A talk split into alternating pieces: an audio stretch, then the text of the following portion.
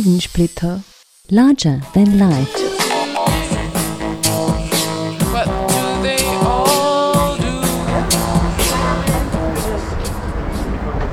Trifft man die Lyrikerin, Wienerin, Berlinerin Ann Cotton bei einer Lesung oder zum Interview, kann es sein, dass sie einem wie ein nachlässig, eleganter, junger Mann erscheint. Das machen weiße Herrenhemden, Tweed-Schiebermützen und ihr Blick. Du hast jetzt viel mehr Zeit, weil das sich alles verschiebt. Im Grazer Forum Stadtpark beim Elevate Festival im Oktober begegnet mir Ann Cotton mit weiß bestrumpften Beinen und schwarzem Kleid. So könnten wir eigentlich im Park ein Stück gehen und besprechen, was sie als Author in Residence beim Elevate und Hörgerede Festival macht. Warum sie nicht nur Gedichte schreibt, sondern auch zeichnet und Musik macht, ob Feminismus dabei ein Thema für sie ist, wovon sie lebt und welche Künstlerinnen sie begleiten. Darüber erzählt die 31-Jährige aber dann auf der gut besuchten Terrasse des Forums. Ein gemeinsames Netzkabel eines veralteten Nicht-Smartphones bindet uns dort an auch die Literatur das, was mir gezeigt hat. Also das war halt meine Öffnung in die Welt. Es gibt total andere Menschen als der kleine Kreis, wo ich aufgewachsen bin. Es waren Entdeckungen, die die Größe der Welt zeigten. Oder das, ist, das kann alles völlig anders sein, als es mir erscheint oder als es gerade ist. Gerade ist das Hörgerede 13. Das ist das Festival für Text, Ton und Diskurs. Dort wird Anne Cotton mit der französischen Anarcho-Punk-Band Dad Politics auftreten. Am heutigen Abend in der prunkvollen Minoritenkirche. Über deren Bühne glänzt ein barocker Schriftzug Silentium. Darunter findet später der Soundcheck statt. Der Soundcheck ist auch gleichzeitig die erste Probe von Anne Cotton und Dad Politics. Ja, es ist sehr unklar. Ich bin auch relativ nervös, weil ich wollte gerne mit Ihnen wirklich etwas Lustiges machen, was entwickeln, aber wir haben nur heute die Möglichkeit, sich zu treffen. Das ist ein Experiment, würde ich jetzt eher sagen. Ich wollte jetzt nicht das übliche, macht mir irgendeinen düsteren Sound und spricht pathetische Literatur dazu. Und habe dann deswegen gedacht, es wäre lustiger, Lieder zu entwickeln oder Songtexte. Da habe ich sowieso eine Neigung dazu. Und das wird aber eher eine Parodie davon. Ich weiß nicht, das ist halt Spaß-Techno oder sowas. Oder ähm, aber ich habe irgendwie die, das Festival, diese Einladung eher als Agentur verwendet, um mal mit Leuten zu arbeiten, mit denen ich sonst nie in Kontakt kommen würde. Und deswegen habe ich mir gedacht, That Politics, das wird irgendwie passen für das, was ich im Sinn habe und was für mich ganz neu ist und für die wahrscheinlich Arbeit wie immer. Ich weiß nicht, sie arbeiten öfters, glaube ich, mit verschiedenen Leuten. Es ist einerseits begeistern und andererseits hat man Zweifel daran. Die Spontanität die dann auch in einer Oberflächlichkeit oder viel Gerede mündet. Ist nicht ganz klar, was passieren soll oder könnte. Eigentlich muss man sehr wach sein und das geht nicht so gut zusammen mit einem Perfektionismuswahn und trotzdem mag ich das Schleißige nicht. Es ist ein merkwürdiges Festival, die Leute ein bisschen zu, im Dunkeln darüber zu lassen, was, wozu sie jetzt eigentlich zugesagt haben.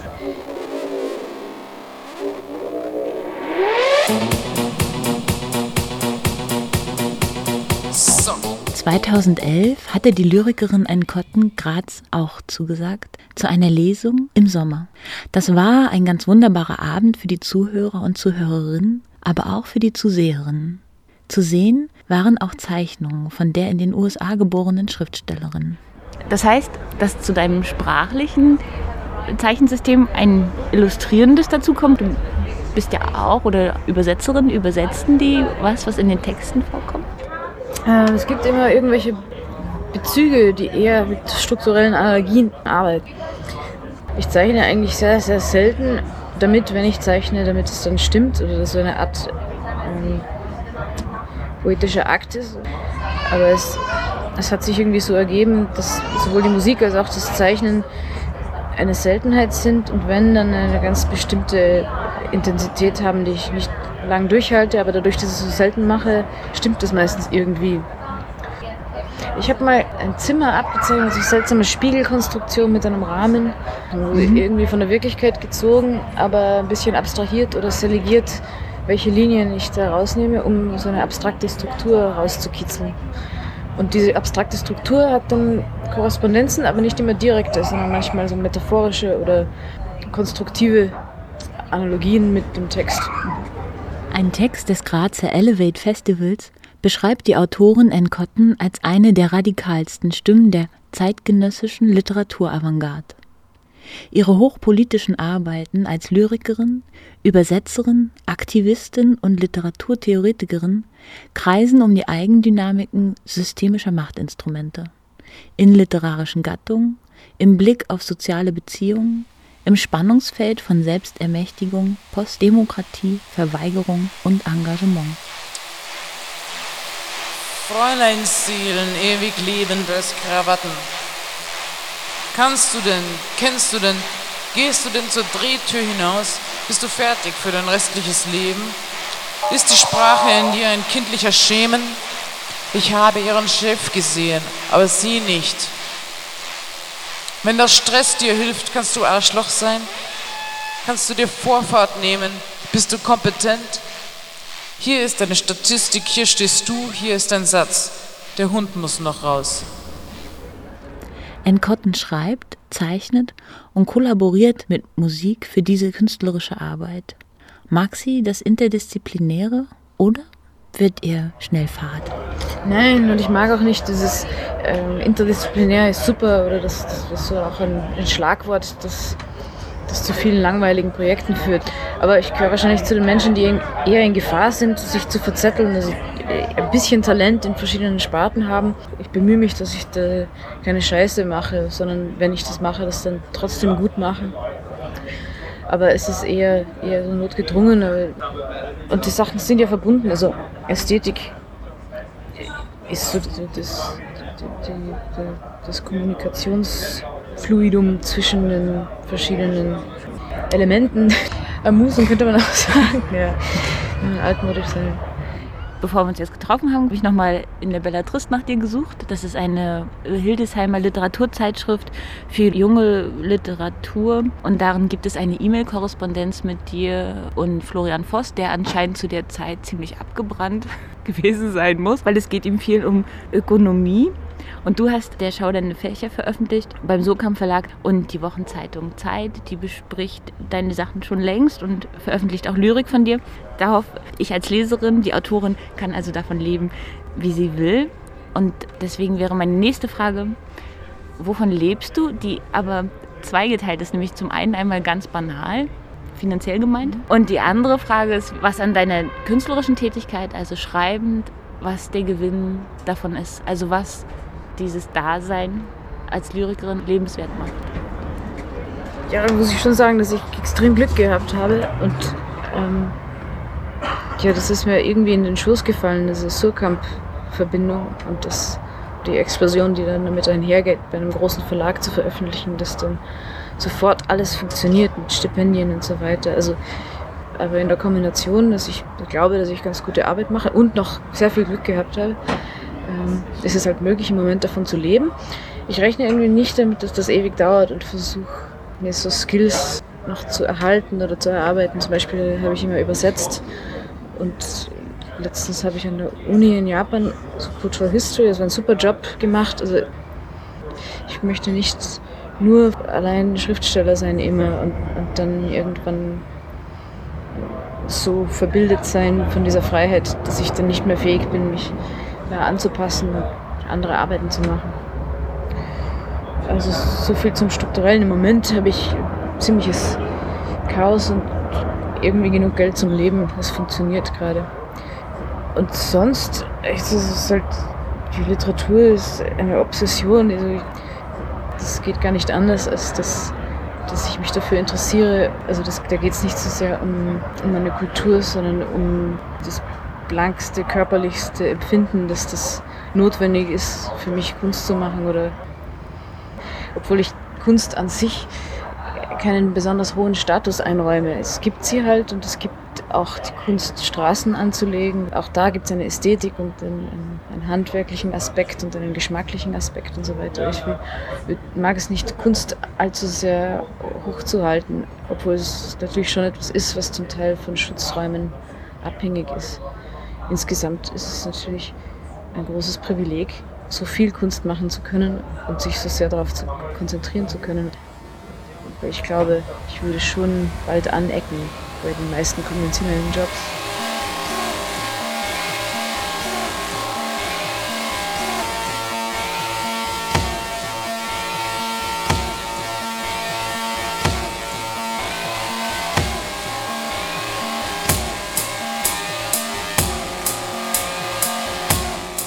Beim Zeichnen wie beim Schreiben ereignen sich manchmal Zufälle. Manche sind auch Glücksfälle. Es kommt vor, dass die ausführende Hand schneller ist als der denkende Kopf. Erstaunt das die Produzentin manchmal? Ja, ja. Das ist ja auch das Gefährliche am Zeichnen, dass du dann auf Sachen kommst, du wolltest gar nicht wissen, dass du sie denkst oder, so. Also auch, es ist schon auch unheimlich zum Teil, was, was da aus der Feder rauskommt beim Schreiben und beim Zeichnen. Und das dann zu vermitteln, also da kommt halt irgendwas aus dem Unterbewusstsein. Und dann hast du aber noch ein, ein Über-Ich oder eine ausgebildete Ratio, die fähig ist, das in Verbindung oder in eine Art Kooperations- oder Oppositionszusammenhang mit der Umgebung, mit der Gesellschaft, mit den herrschenden Ratien zu setzen und das halt kohärent zu machen. Also von diesem rohen Empfinden, wenn es das überhaupt gibt. Aber das zu durchleuchten oder zu, zu verstehen, wie sehr ich ein geprägter Mensch bin und worin meine Freiheit besteht, das zu ändern oder, oder mich selber umzuändern. Das ist halt das, was ich versuche zu explorieren.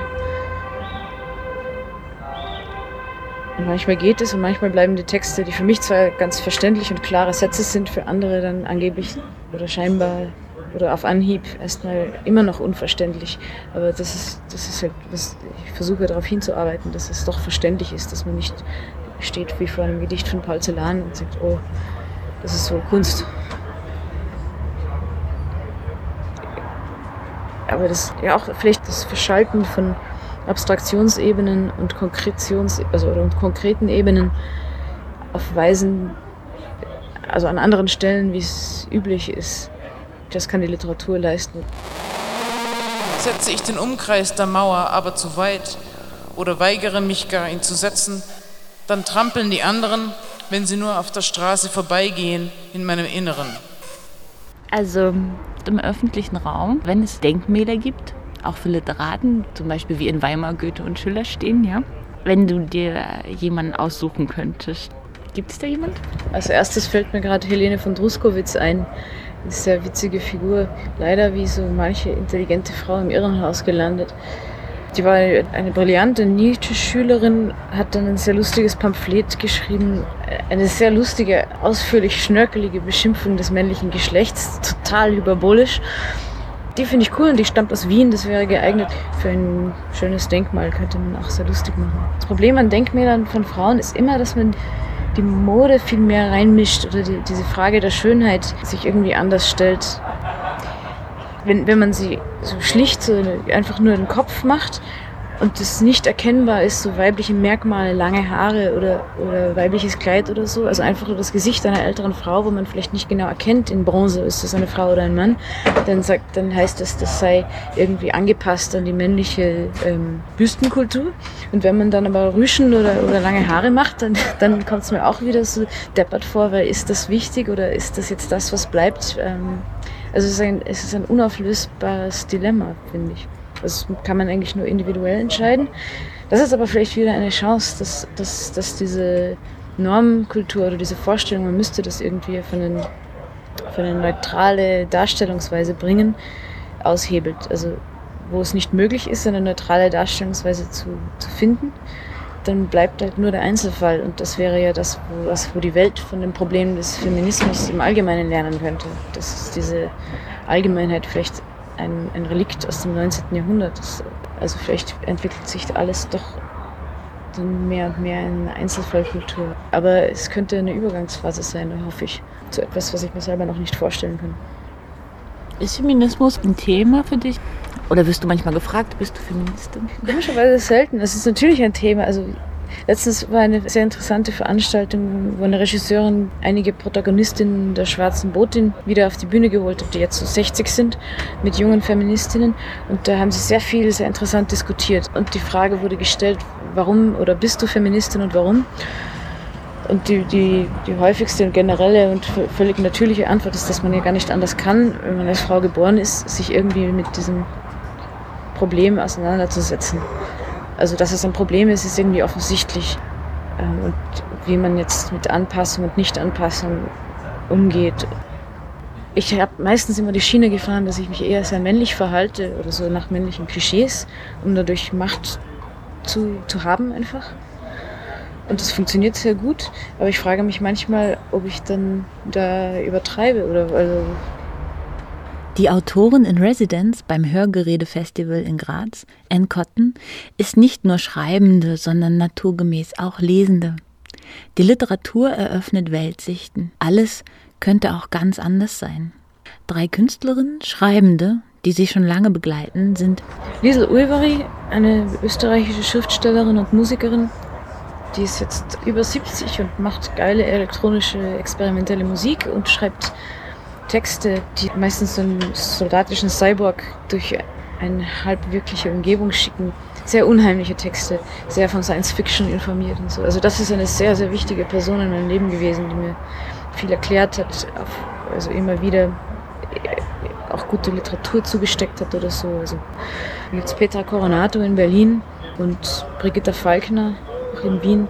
Das sind vielleicht die drei Kolleginnen, die mich am meisten geprägt haben und wo ich immer noch sagen würde, ihr Urteil gilt. Also wenn die schlecht finden, was ich mache, dann schäme ich mich. Also das sind einfach die Instanzen für mich. Die kenne ich lang, also vor allem ähm, Brigitte Falkner, die macht Bilder, Texte, Comics selten. Also es ist keine viel Produzentin und was sie macht, ist immer wahnsinnig fein, sehr witzig, sehr, sehr trocken. Und jetzt hat sie gerade ein neues Video, also man kann das auf Vimeo anschauen, The Making of, ein sehr düsteres schwarz-weiß Video gezeichnet von einer also Kamerafahrten über viele Sachen und dann so ein Text und sehr auratisch. Was ist, ist, also Petra Coronato, die habe ich mal in der Bibliothek entdeckt. Bei Ritter gibt es Bücher von ihr, die sind unter dem Label, also die Firma, für die sie arbeitet als Autorin heißt Tongu Tongu Hongkong und sie ist eine Angestellte von dieser Firma und da werden ähm, Textrecycling, Textkonvolute produziert. Und das ist etwas, was so die gängige, gängigen Kategorien völlig aushebelt. Aber zuerst kannte ich nur ihre Texte und die waren einfach das, das erste Wahnsinnigste und gleichzeitig Vernünftigste, was mir je begegnet war. Das Problem am Wahnsinn ist, dass er so vernünftig ist, sagt Anne Cotton. Und auch, dass Hysteric Experiences grundsätzlich was Gutes sind. Und was ist also mit den Diven?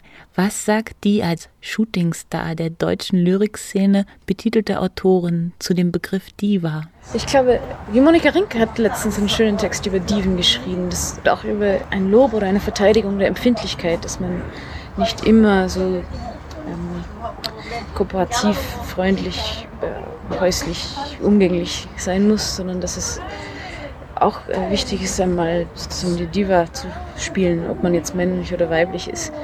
egal. Gleichzeitig ist das heutzutage schon immer eine leicht ironische Haltung oder eine hyperbolische Haltung.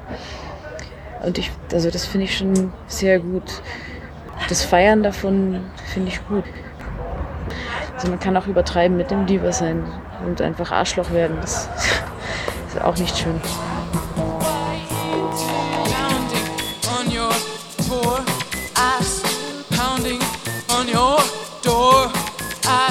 Ihr hörtet ein Gespräch mit der Lyrikerin Ann Cotton. Getroffen hat sie Silke Müller im Forum Stadtpark in Graz während des Elevate Festivals für zeitgenössische Literatur, Soundart, Diskurs und Performance im Oktober. Performt hat die Autorin mit der französischen Band Dot Politics beim Festival.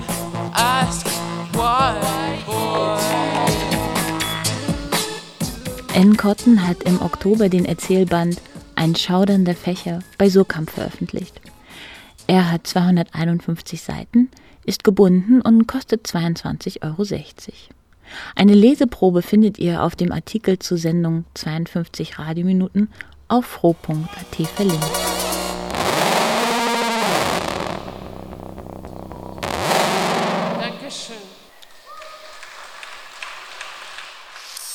Steven Splitter Larger Than Life